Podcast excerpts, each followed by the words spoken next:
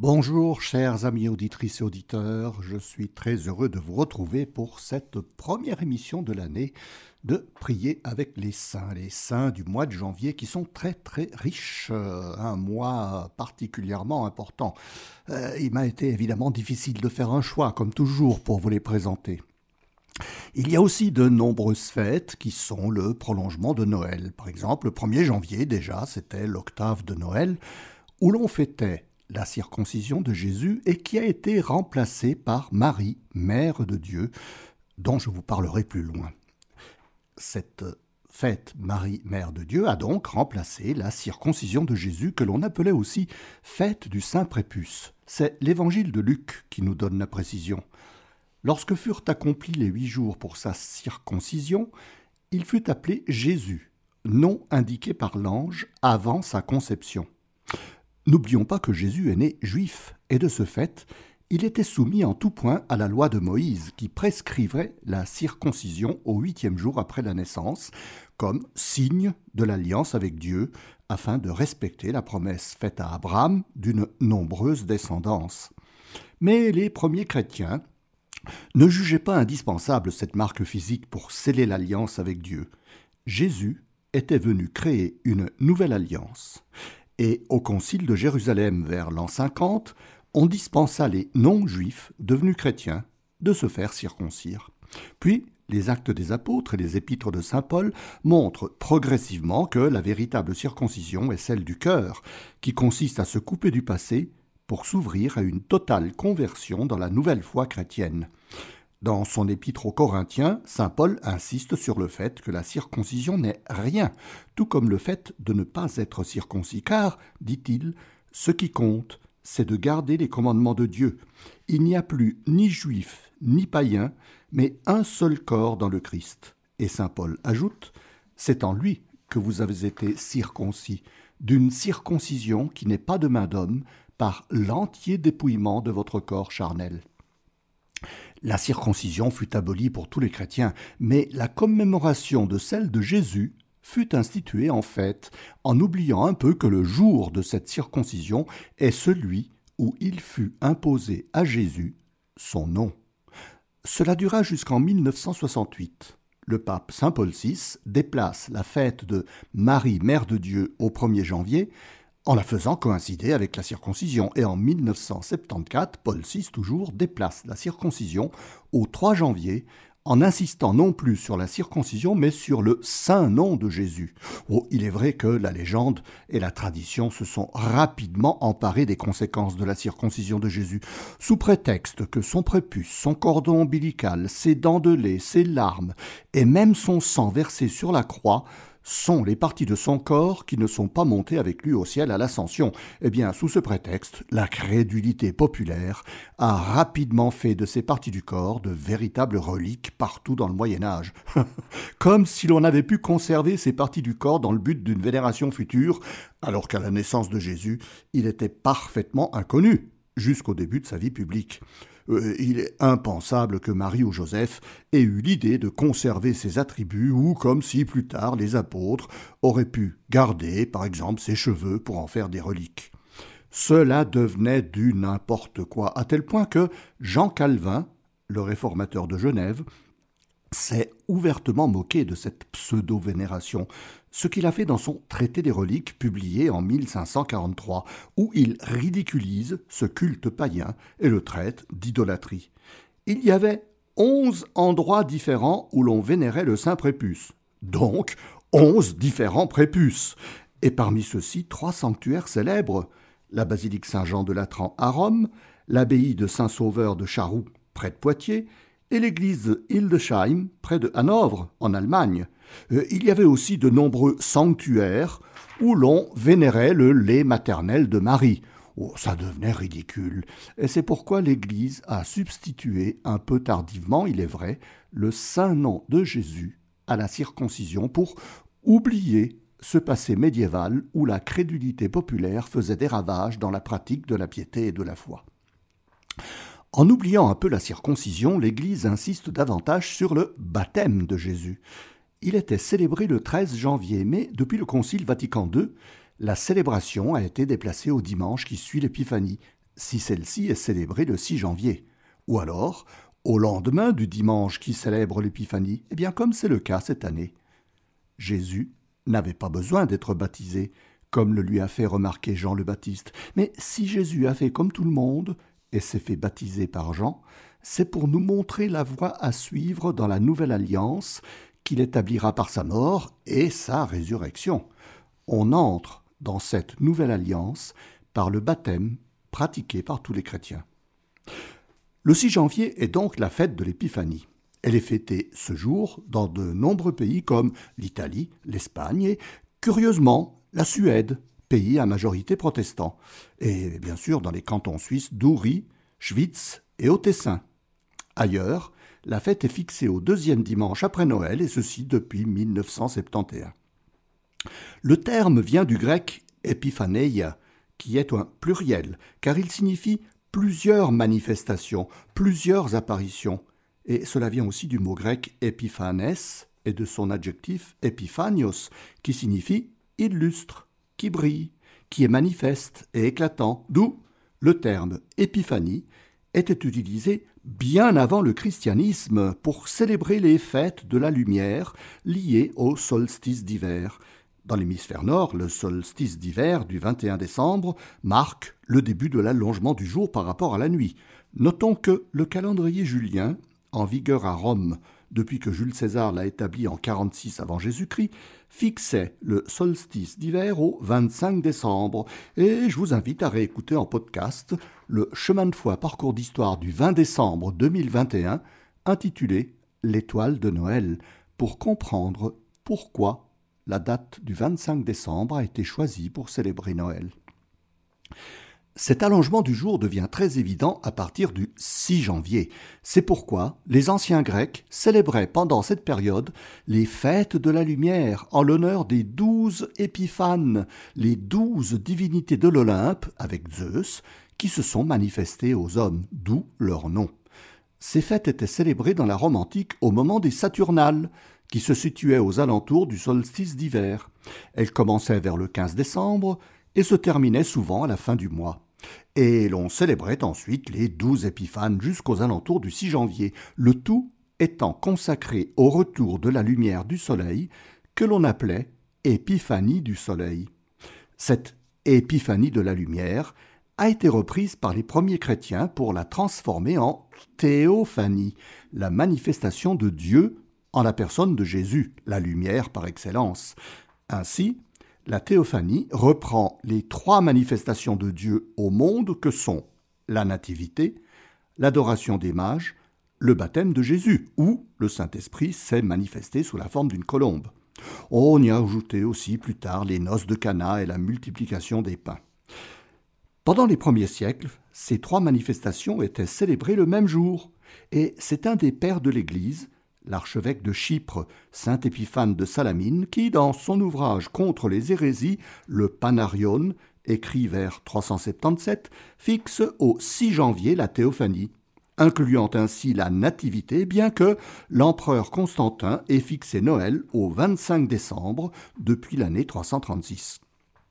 À partir du début du 5e siècle, Saint Épiphane étant décédé dans un naufrage en mai 403, on abandonna la célébration de la Nativité au 6 janvier. Saint Jean Chrysostome, décédé en 407, donne trois manifestations de Jésus pour célébrer la théophanie au 6 janvier l'adoration des mages, le baptême de Jésus et les noces de Cana. Au cours du Moyen Âge, cette théophanie commença à ne privilégier que les mages, surtout dans les arts et la peinture. Euh, le baptême de Jésus fut reporté au 13 janvier les noces de Cana ne figurèrent plus et, au XIXe siècle, il n'existait plus que l'adoration des mages lorsque l'on commença à célébrer à nouveau la fête des rois. Les évangiles ne donnent que peu de précisions sur les mages. C'est dans l'évangile de Matthieu que l'on apprend que ce sont des mages venus d'Orient, sans que l'on ait leur nombre, ni la mention de roi, ni leur nom. Ce titre de roi commença à leur être donné par Tertullien, philosophe chrétien décédé en 220, puis par saint Cyprien de Carthage, décédé en 258, saint Ambroise de Milan, décédé en 397, et aussi par saint Césaire d'Arles, décédé en 542. Ils se sont basés sur les textes du livre d'Isaïe et du livre des psaumes, qui disent clairement, à propos du futur Messie, Les rois de Tarsis et des îles amèneront des offrandes, les rois de Séba et de Saba apporteront leurs tribus. Tous les rois se prosterneront devant lui, toutes les nations le serviront. En effet, Matthieu nous dit que les mages ont apporté des présents, l'or, la myrrhe et l'encens. Et c'est Origène d'Alexandrie, décédé en 253, qui fixe leur nombre à trois rois. Quant au nom des rois, eh bien il faut attendre le 8e siècle pour qu'on en ait la mention dans un texte latin qui est la traduction d'un texte grec du 5e siècle, Excerpta Latina Barbari.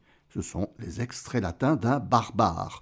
À noter qu'en grec, barbaros veut dire étranger, non grec, et il n'a pas le sens de barbare tel que nous l'entendons aujourd'hui. Il y avait la mention des trois rois mages sous les noms de Bitisarea, Melchior et Gataspa, qui donnèrent Balthazar, Melchior et Gaspard au IXe siècle, tels qu'ils apparaissent dans le Liber Pontificalis de Ravenne. Mais on les nomme dans l'ordre Gaspard, qui se dit en grec Caspar, Melchior et Balthazar, pour que leurs initiales correspondent à la phrase Christus mansionem benedicat, que le Christ bénisse la demeure. La tradition veut que leur corps ait été retrouvé par sainte Hélène vers 330. Elle les fit transporter à Constantinople, puis, en 345, transférés à Milan par l'évêque Sainte Storge. Ils y restèrent jusqu'à la prise de Milan par l'empereur Frédéric Barberousse en 1162. C'est alors que l'archevêque de Cologne, Reinald von Dassel, les fit venir dans sa cathédrale en 1164. En 1220, Nicolas de Verdun réalisa une triple chasse pour contenir les reliques, chasse que l'on peut voir actuellement derrière le maître-autel de la cathédrale de Cologne. On les appelait ainsi les Trois Rois de Cologne, ville qui devint un important centre de pèlerinage, et l'Église les reconnut comme saints sans les canoniser officiellement car ils ont été les premiers païens à reconnaître le Christ comme Messie et comme Dieu. L'appellation Trois Rois a ajouté à la fête de l'Épiphanie celle du Jour des Rois depuis le XIXe siècle, et en fonction de cela, de très nombreuses coutumes en découlent en Europe et dans le monde. Oh, je ne vous en mentionnerai que deux. L'une, que tous les Italiens connaissent, et même les Tessinois, c'est la Befana. Le nom est une déformation de Epifania qui donne le prénom Epifania, accentué sur le A. Il s'agit d'une vieille femme qui a l'apparence d'une sorcière, mais qui ne l'est pas, bien qu'elle se déplace sur un balai. Elle est censée apporter des friandises aux enfants sages et du charbon à ceux qui ne l'ont pas été. Bon, le charbon est aujourd'hui remplacé par des morceaux de sucre très durs et très noirs. Dans la Rome antique, après les Saturnales, on célébrait le dieu Janus, qui ouvrait l'année, et qui a donné son nom au mois de janvier. On célébrait aussi la déesse Strena ou Strenia, la déesse du Nouvel An et de la purification, qui a donné le nom italien Strenne et le français Etraine, car à cette période, on s'échangeait des cadeaux, comme pendant toute la période des Saturnales. Le christianisme a récupéré ces fêtes en les adaptant à la liturgie chrétienne, et il a gardé cette coutume des cadeaux. En effet, au Nouvel An, les étrennes sont la suite des cadeaux que l'on n'a pas fait à Noël et à l'Épiphanie. La Befana apporte les friandises, surtout aux enfants pauvres, et pour cela, on pend des chaussettes sur la cheminée la veille de l'Épiphanie et dans la nuit du 5 au 6 janvier, la Befana passe les remplir. C'est un personnage très ancien car elle a donné origine à toutes les formes de sorcières dans l'imagerie populaire et pour Halloween, ainsi que la tradition très anglo-saxonne de mettre des chaussettes sur la cheminée pour le passage du Père Noël. L'origine de la Befana remonte au premier temps du christianisme. On racontait aux enfants cette belle légende. Lorsque les mages étaient sur le point d'arriver à Jérusalem, ils demandèrent leur chemin à une vieille femme. Celle-ci leur indiqua la route et les mages lui proposèrent de l'accompagner pour aller adorer le roi qui devait naître. Incrédule, la vieille femme ne les accompagna pas, mais, prise de remords, elle prit un panier qu'elle remplit de petits gâteaux, de fruits secs, et elle se mit en chemin pour retrouver les mages. Mais elle ne les retrouva pas. Alors, elle distribua toutes ses friandises aux enfants qu'elle rencontrait. Dans les maisons où l'on attend la Befana, on laisse sur la table une assiette avec une orange ou une mandarine, souvent aussi une assiette de soupe de légumes, le fameux minestrone, ce qui a donné l'origine pour les anglo-saxons de laisser une assiette avec une tranche de gâteau pour le Père Noël. Sur les marchés italiens, on trouve pour cette occasion des chaussettes spéciales Befana et l'on confectionne des biscuits spécialement pour cette occasion, les Befanini, à base de raisins secs et de zeste de citron. Même si Noël l'emporte sur la tradition des gâteaux, les Italiens tiennent à respecter cette coutume de la Befana qui marque la fin des festivités et des vacances, au point qu'un dicton que l'on dit encore dans ma région de Como, en dialecte lombard et tessinois, à l'épiphanie tutti festi a porta via. L'épiphanie emporte toutes les fêtes. Une autre grande tradition très respectée pour l'épiphanie, et même bien avant et aussi bien après, c'est la fête des rois. Là aussi, la tradition remonte au Saturnal et aux fêtes en l'honneur de Janus et de Stréna.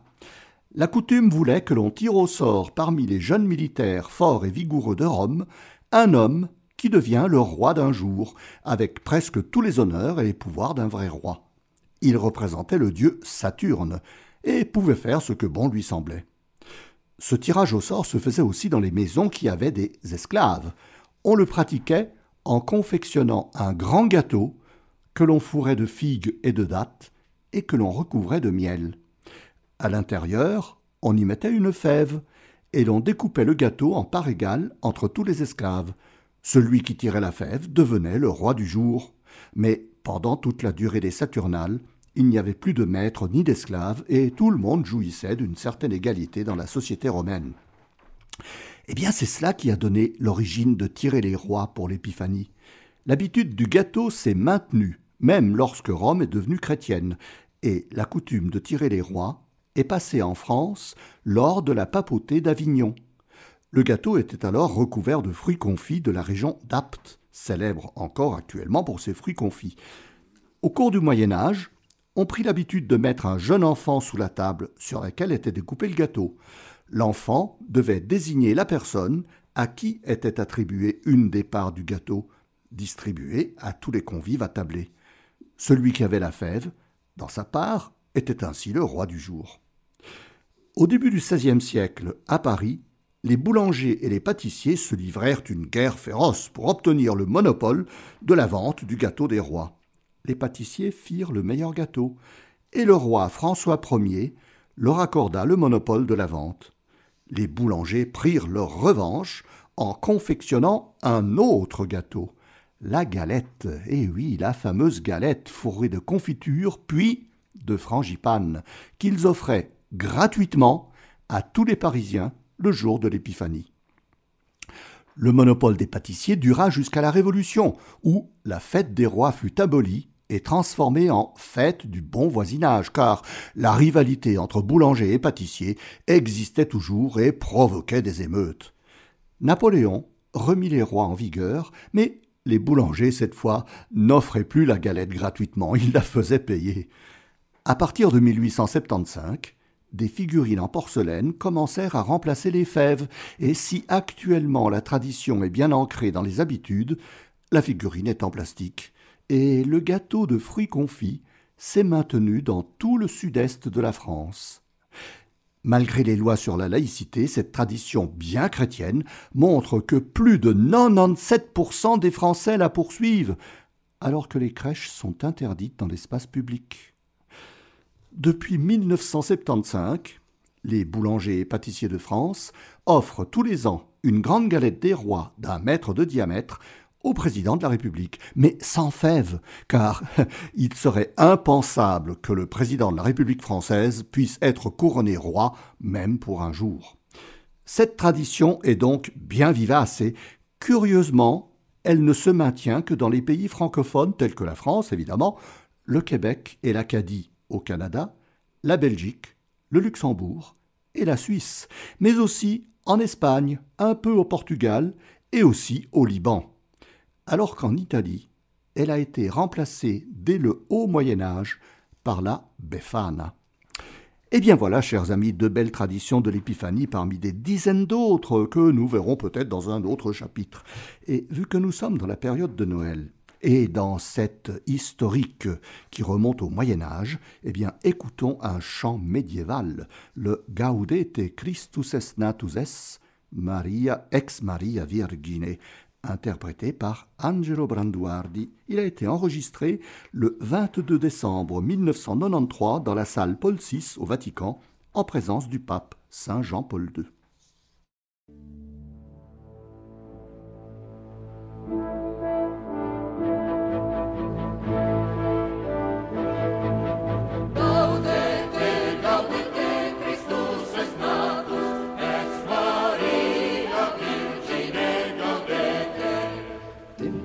disgrazie occo d'octabamus carmina letizie devotere damus. Gaudete gaudete Christus es natus ex Maria Virgine gaudete Deus homo factus est natura mirante mundus renovatus est a Christo regnante. Gaudete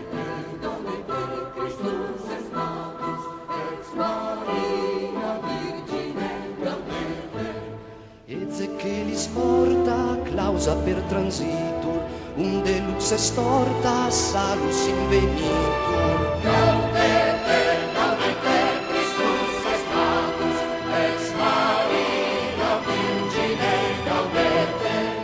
Ergo nostra consio s'allasiam in lustro, benedicat Dominus salus Regi nostro. Gaudete, gaudete,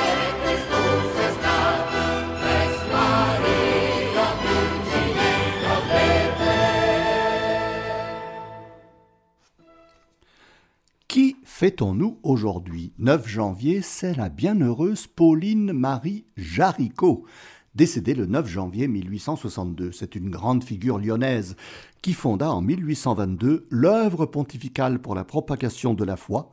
C'est une œuvre qui vient en aide aux prêtres et aux religieux missionnaires dans les régions où la foi est vacillante. Elle a aussi fondé le Rosaire vivant en 1830. Très malade du cœur, elle fut guérie miraculeusement en 1841 en allant sur la tombe de Sainte Philomène à Mugnano del Cardinale, non loin d'Avellino, dans la région de Naples. Elle est reçue à son retour par le pape Grégoire XVI, qui l'encouragea à poursuivre son œuvre. Elle fut admirée aussi par le curé d'Ars à cause de sa foi en Sainte Philomène. Mais Pauline mourut dans la misère et l'indifférence générale, spoliée de son œuvre et déconsidérée. Le pape François avait signé le décret en vue de sa béatification le 26 mai 2020, mais à cause de la pandémie, la cérémonie a eu lieu le 22 mai 2022 à Lyon, présidée par le cardinal Luis Antonio Tagle. Quel saint avons-nous fêté ces derniers jours? Eh bien, le 1er janvier, donc, je vous avais dit, Sainte Marie, Mère de Dieu. C'est en 325, au Concile de Nicée, qu'apparaît pour la première fois l'attribution de Théotokos à Marie, celle qui a enfanté Dieu, selon le terme grec. La ferveur populaire reconnaît facilement Marie comme mère de Dieu, et le Concile de Constantinople, en 381, affirme que Jésus, fils de Dieu et vrai Dieu lui-même, a pris chair de la Vierge Marie. Mais cette appellation de Marie, mère de Dieu, ne plaît pas à Nestorius, patriarche de Constantinople, qui refuse de voir Dieu formé dans le sein d'une femme. Cela va donner lieu à de nombreuses querelles et disputes théologiques entre partisans de l'arianisme, de l'adoptionnisme, du nestorianisme, dans lesquels intervient aussi saint Cyril d'Alexandrie, fervent défenseur de Jésus, vrai Dieu et vrai homme. C'est à Éphèse, où Marie vint vivre avec saint Jean, que se tint un concile en 431 qui trancha définitivement la question en faveur de Marie, Mère de Dieu. En 1931, le pape Pie XI voulut marquer le quinzième centenaire du concile d'Éphèse par l'institution d'une solennité en l'honneur de la maternité divine de Marie. Elle est fixée au 11 octobre, mais en 1968, le pape Saint Paul VI déplace la fête au 1er janvier et l'a fait coïncider avec la Journée mondiale pour la paix. En conséquence, la fête de la circoncision et du très saint nom de Jésus est déplacée au 3 janvier, et tout le mois de janvier est consacré au saint nom de Jésus. Le 3 janvier, c'est aussi Sainte Geneviève, qui est décédée en janvier 512. C'est une jeune fille qui était l'amie de la reine Sainte Clotilde et du roi Clovis, et qui montra une force de caractère pour résister à toute soumission, dont celle des Huns, qui menaçaient Lutèce en 451. Contrairement à la légende, Geneviève ne rencontra jamais Attila, mais elle organisa une résistance avec les femmes de Paris au point qu'elle est devenue la sainte patronne de la gendarmerie française.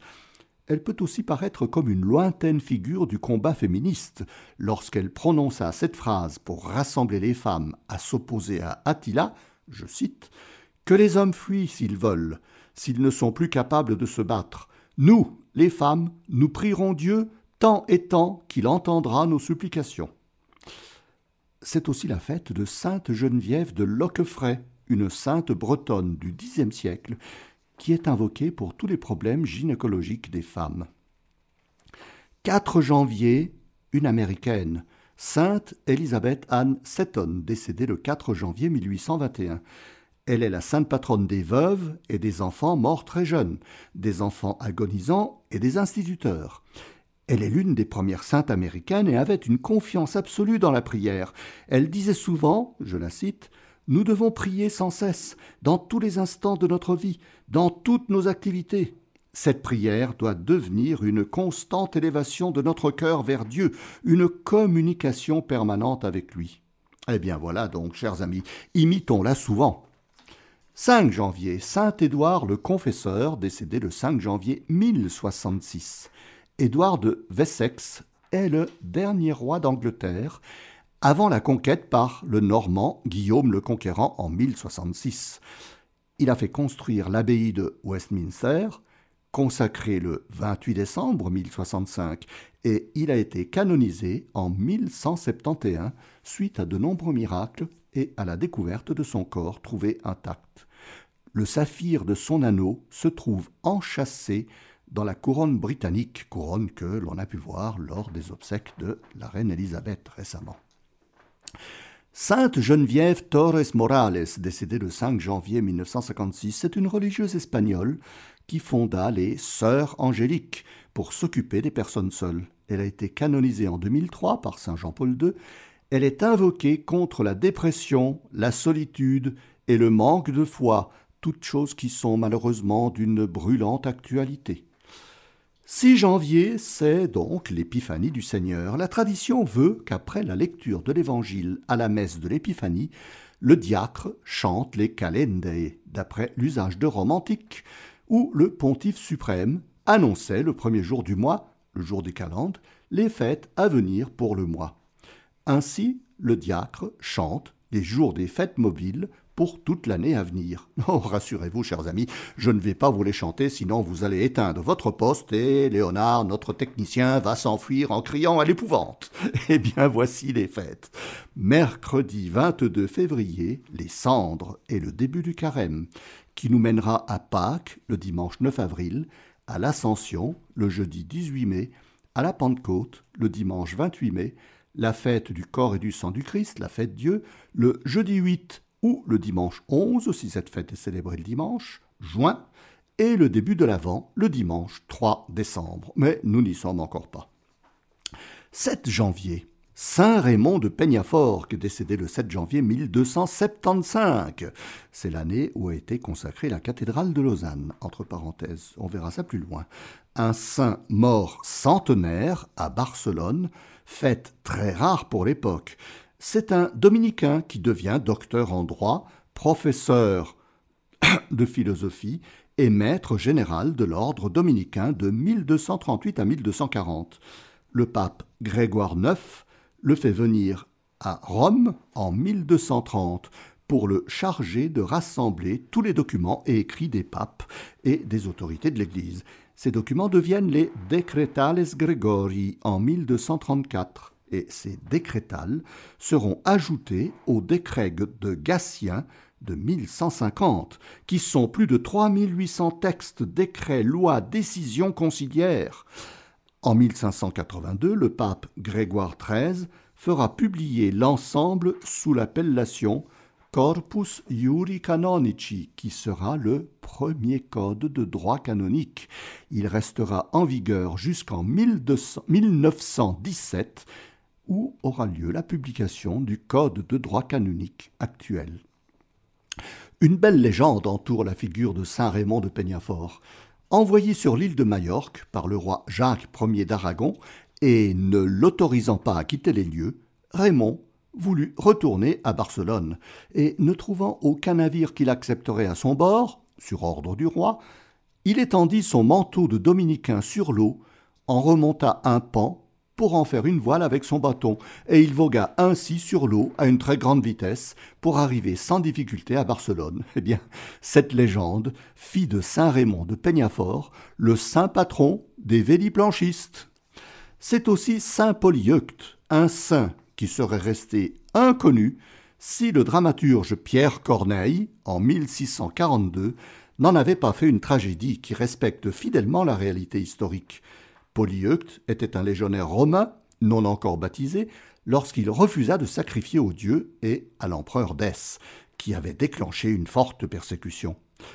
Polyeucte avait détruit des idoles et il fut condamné, avec son ami Saint Néarque, à subir de nombreux supplices avant d'être décapité à Mélitène, en Arménie, en l'an 250.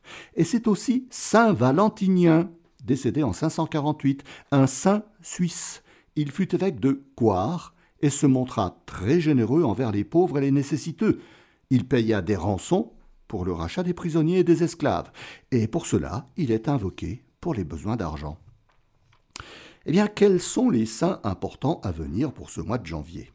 10 janvier, bienheureux pape Grégoire X, décédé le 10 janvier 1276. Eh bien, celles et ceux qui ont écouté la première émission de Chemin de foi, parcours d'histoire, le conclave de Viterbe, se souviendront de l'histoire de ce pape, élu à Viterbe après un conclave de trois ans. Il a réuni les deux conciles de Lyon, ami de saint Thomas d'Aquin, et il est venu consacrer la cathédrale de Lausanne le 22 octobre 1275 en présence de l'empereur Rodolphe Ier de Habsbourg. Je vous invite à réécouter cette émission en podcast sur notre site pour en savoir davantage. Disons simplement pour éveiller votre curiosité qu'il a été indirectement à l'origine de la naissance de la Suisse. 11 janvier, on fête Saint Paulin d'Aquilée, décédé le 11 janvier 802. C'est un saint particulièrement inconnu, puisque c'est le prénom Pauline qui est plus courant, que l'on fête le 26 janvier d'après Sainte Paule, une religieuse palestinienne du IVe siècle, ou aussi le 9 juillet, fête de Sainte Pauline Amabile Lucia Visintainer, une religieuse italienne qui fonda au Brésil la congrégation des Petites Sœurs de l'Immaculée Conception et qui mourut en 1942. Et pourtant, Paulin, moine bénédictin, fut un théologien, un poète et un maître de grammaire à la cour de Charlemagne à Aix-la-Chapelle, où il faisait partie du cercle de savants fondé par Alcuin, celui qui avait mis en valeur l'écriture caroline. Et il y a aussi un chemin de foi par cours d'histoire sur Alcuin et l'écriture caroline. En 787, Charlemagne le nomme évêque d'Aquilée, un important diocèse qui recouvre toute la partie orientale de la Vénétie, principalement la région du Frioul. Saint Paulin lutta contre l'hérésie de l'adoptionnisme, qui voulait que Jésus soit le Fils de Dieu, mais adopté par Dieu au moment de son baptême par Saint Jean-Baptiste. Il écrivit plusieurs traités sur le sujet, dont le Contra Fericem. Il écrivit aussi le Liber Exhortationis ou Liber de Salutaribus Documentis, premier miroir des princes du Moyen Âge, genre de manuel de comportement et de bonnes mœurs destiné aux nobles et aux gouvernants.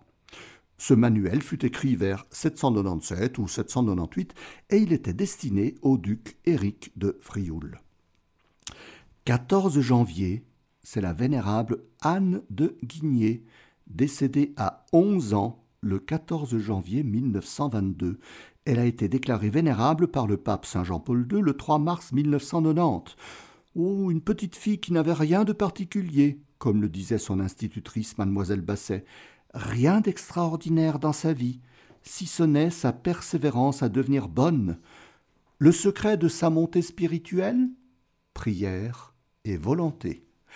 Elle est une de ces figures de jeunes enfants et adolescents qui sont un exemple de foi pour notre temps, au même titre que le bienheureux Carlo Acutis. 15 janvier, Saint Rémy, c'est l'évêque de Reims décédé le 13 janvier 533. Il est resté célèbre parce qu'il administra le baptême au roi des Francs, Clovis, à ses deux sœurs et à plus de 3000 de ses guerriers, probablement le jour de Noël de l'an 500. Une belle légende entoure ce baptême. Selon le chroniqueur du XIIIe siècle, le bienheureux Jacques de Voragine, qui la rapporte de Hincmar, l'archevêque de Reims au IXe siècle, eh bien, cette légende dit que, comme il n'y avait pas de saint crème pour oindre le front de Clovis, l'Esprit Saint apparut sous la forme d'une colombe et apporta l'huile sainte dans une ampoule qui devint ensuite la sainte ampoule avec l'huile, une huile qui aurait été celle qui brûlait dans les lampes devant le temple, ou plutôt devant le tabernacle du temple de Jérusalem avant sa destruction, et cette huile servit à sacrer tous les rois de France à Reims depuis Henri Ier en 1031. Il n'y eut que Louis VI, Henri IV et Louis XVIII qui ne furent pas sacrés à Reims. Saint Rémy aurait aussi prononcé lors de ce baptême la célèbre phrase Courbe la tête, fier Sicambre, abaisse humblement ton cou, adore ce que tu as brûlé et brûle ce que tu as adoré. 17 janvier, Notre-Dame de Pontmain. Le 17 janvier 1871, la Vierge Marie apparaît à un groupe d'enfants dans le village de Pontmain, en Mayenne, entre la Normandie et la Bretagne. Elle est aussi invoquée sous le vocable de Notre-Dame de Bonne Espérance, car elle a dit aux enfants de prier et ils seront exaucés. Et je vous invite à réécouter en podcast l'émission qui lui a été consacrée dans Quand Marie descend du ciel du 1er février 2021, intitulée Notre-Dame de Knock. C'est aussi Saint Antoine le Grand. Il serait mort en 356 à l'âge de 105 ans. Moine égyptien, considéré comme le père du monachisme, et célèbre par les tentations qu'il a subies lors de sa vie dans le désert. Il est le saint patron des fabricants de paniers, fabricants de brosses, des creuseurs de tombes, donc des fossoyeurs, des militaires de la Légion étrangère, et il est invoqué contre les maladies de la peau. 20 janvier, Saint Sébastien, du IVe siècle. Il est né à Narbonne et il devint citoyen de Milan. Il a fait une carrière d'officier à Rome, protégé par l'empereur Dioclétien, mais il se convertit au christianisme et il protège par là de nombreux chrétiens lors de la persécution de Dioclétien en 303. Condamné à mort pour trahison, il est attaché à une colonne, criblé de flèches, mais il guérit miraculeusement. Il est alors tué à coups de bâton. Saint Sébastien est le saint patron des archers, des fantassins et des policiers de la garde suisse pontificale. Il est invoqué contre la peste et contre toutes les épidémies. Eh ben, prions-le avec ferveur, chers amis, en ces temps de pandémie. Et il est aussi un des saints auxiliateurs que nous avions vus récemment. 21 janvier, Sainte Agnès de Rome, décédée le 21 janvier, ou plutôt le 20 janvier, je vous dirai pourquoi, 304.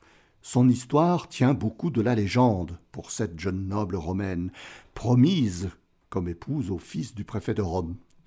Devant le refus d'Agnès, elle fut condamnée à vivre dans un lieu de prostitution et y être menée nue.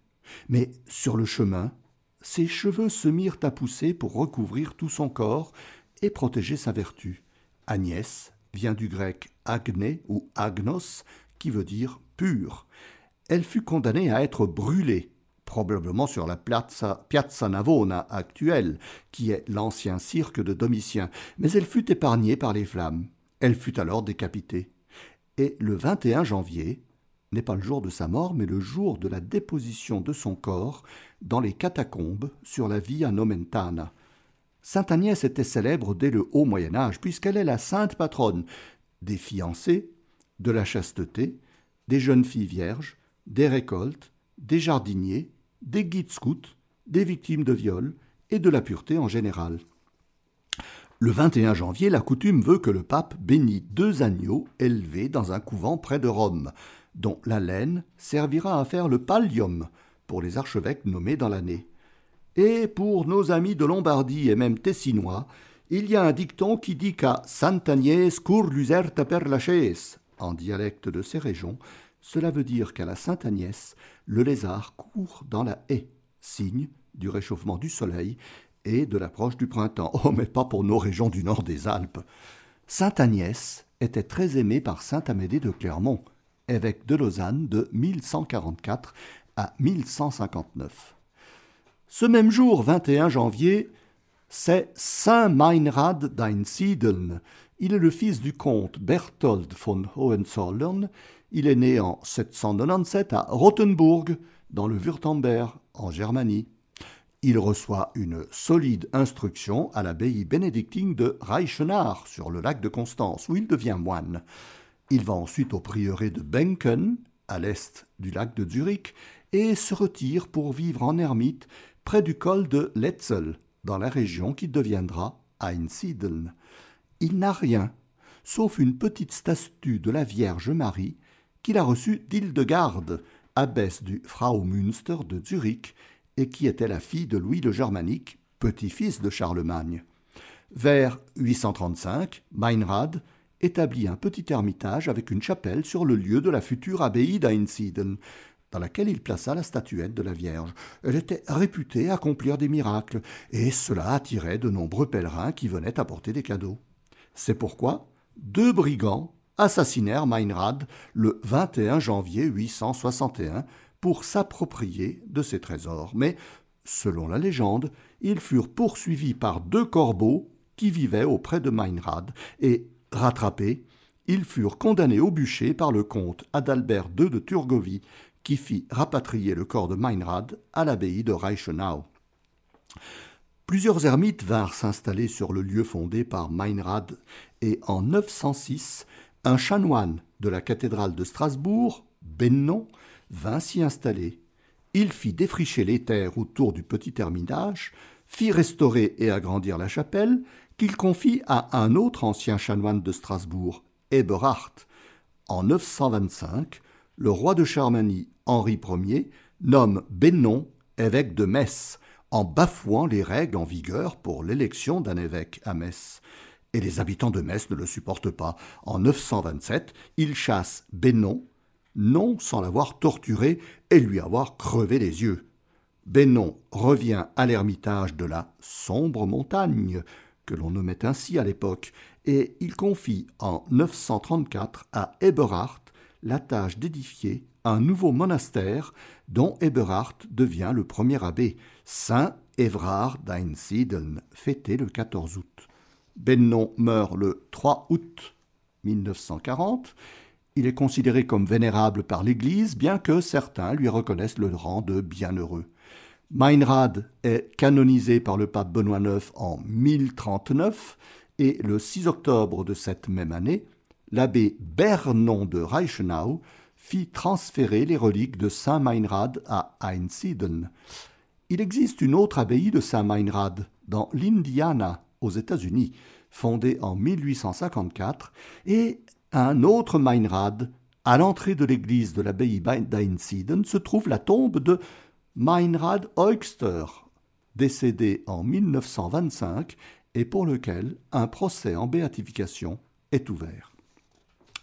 22 janvier, c'est la bienheureuse Laura Vicuña, décédée à 13 ans le 22 janvier 1904. Jeune chilienne, née à Santiago, sa famille arrive en Argentine, mais à la mort du père, sa, mère vit en concubinage avec un homme violent qui terrorise toute la famille. La petite Laura offre alors sa vie pour que sa mère change de vie. Après deux ans de prière et de sacrifice, sa mère se convertit et quitte cet homme violent. Laura meurt de maladie le 22 janvier 1904.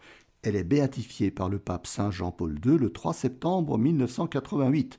Elle est la sainte patronne des victimes d'abus sexuels. Eh bien, il serait bon de l'invoquer, chers amis, en ces temps difficiles pour l'Église. 24 janvier, Saint François de Sales.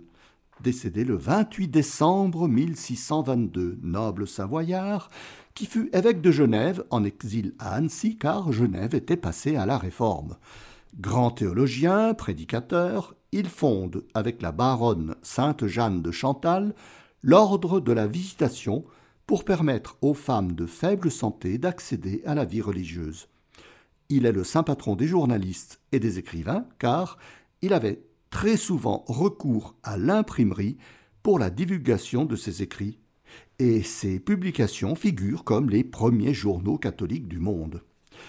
Il est aussi le saint patron des sourds-muets, car il a hébergé pendant 17 ans un jeune sourd-muet du nom de Martin. Il est fêté le 24 janvier et non le 28 décembre, jour de sa mort, car son corps a été transféré de Lyon à Annecy le 24 janvier 1623. Il avait une attitude non violente envers les protestants, et il disait que c'est par la charité et la prière que l'on ferait tomber les murs de Genève. 25 janvier, une date connue car c'est la conversion de Saint Paul. Depuis le IXe siècle, l'Église commémore la conversion de Saul sur le chemin de Damas, qui aurait eu lieu six ans après la crucifixion, donc en l'an 36, si l'on tient compte de la crucifixion en l'an 30. Et on fait aussi Saint Ananie, qui accueillit Paul à Damas et qui le baptisa. C'est aussi la fin de la semaine pour l'unité des chrétiens, débutée le 18 janvier.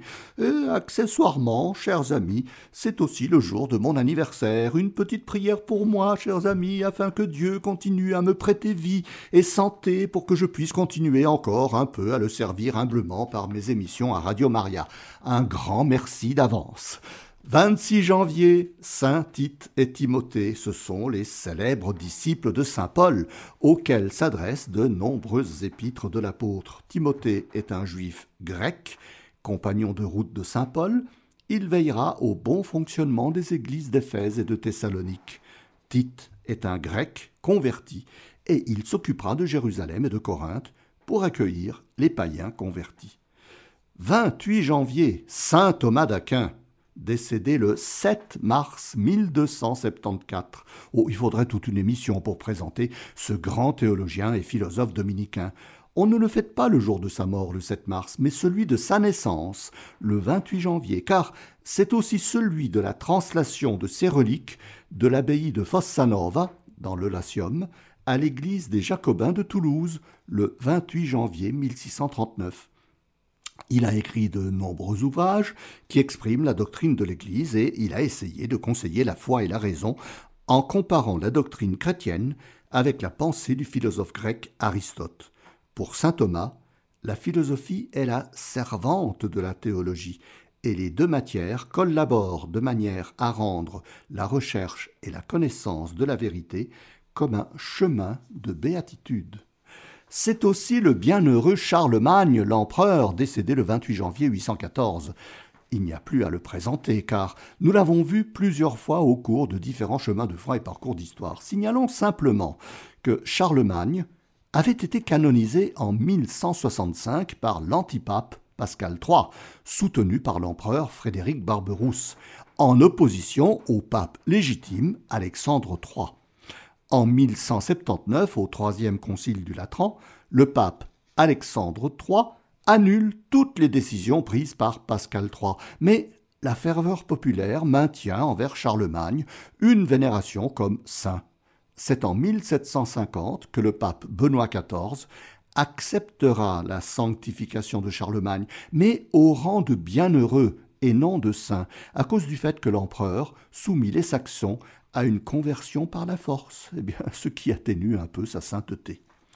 31 janvier, Saint Jean Bosco, décédé le 31 janvier 1888. Et là aussi, il faudrait toute une émission pour présenter ce saint très populaire, qui passa sa vie à s'occuper des enfants des rues de Turin et à les éduquer.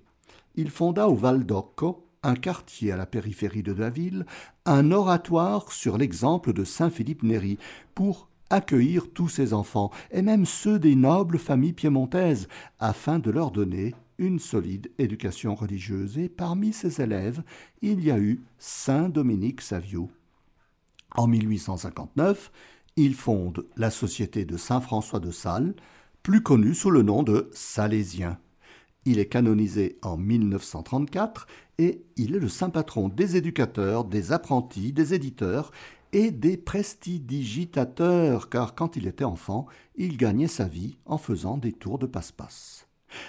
Et pour terminer, un saint suisse, Saint Eusèbe, venu d'Irlande comme pèlerin, il devint moine bénédictin au monastère de Saint-Gall en Suisse. Mais désireux de mener une vie d'ermite, il demanda à quitter le monastère et se retira sur le mont Saint-Victor, près de Rangweil, dans la région du Fort Arlberg, en Autriche, qui se trouve au sud-est du lac de Constance. Fin janvier 884, il fut assassiné à coups de faux par un paysan qui ne supportait pas que Zeb combatte l'athéisme. Et il est invoqué pour cette raison pour la conversion des athées. Eh bien voilà, chers amis, j'ai eu grand plaisir à vous présenter ces très très nombreux saints et fêtes du mois de janvier. Et je vous donne rendez-vous au mois prochain pour un prochain chemin de euh, prier avec les saints. Il y en a tellement d'émissions qu'une confusion est possible.